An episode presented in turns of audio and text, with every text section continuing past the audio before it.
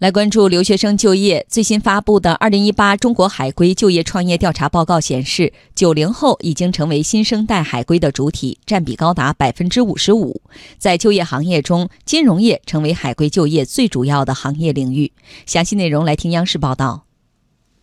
二零一八中国海归就业创业调查报告通过两千一百九十份的有效问卷调查显示，新生代的海归群体出生年代集中在八五至九五年之间。其中，九零后成为海归主体，占比高达百分之五十五，实际年龄在二十三至二十八岁之间。呃，现在回来的九零后甚至九五后开始的这个呈这个增长态势，啊，既反映了这个留学潮，也反映了这个海归潮。那么这种中国留学生的这种大进大出，啊，每年有六十多万留学生出去，有五十多万留学生回来，形成了中国一个独特的一个人才环流的一个现象。从海归群体获得的学位学历看，硕士学位最多，占比达百分之五十六；其次是学士学位，占比百分之三十八；博士学位、专科和其他占比都在百分之二左右。与去年相比，硕士学位占比下降了六个百分点，学士学位占比上升了七个百分点。出国读取本科的留学生越来越多。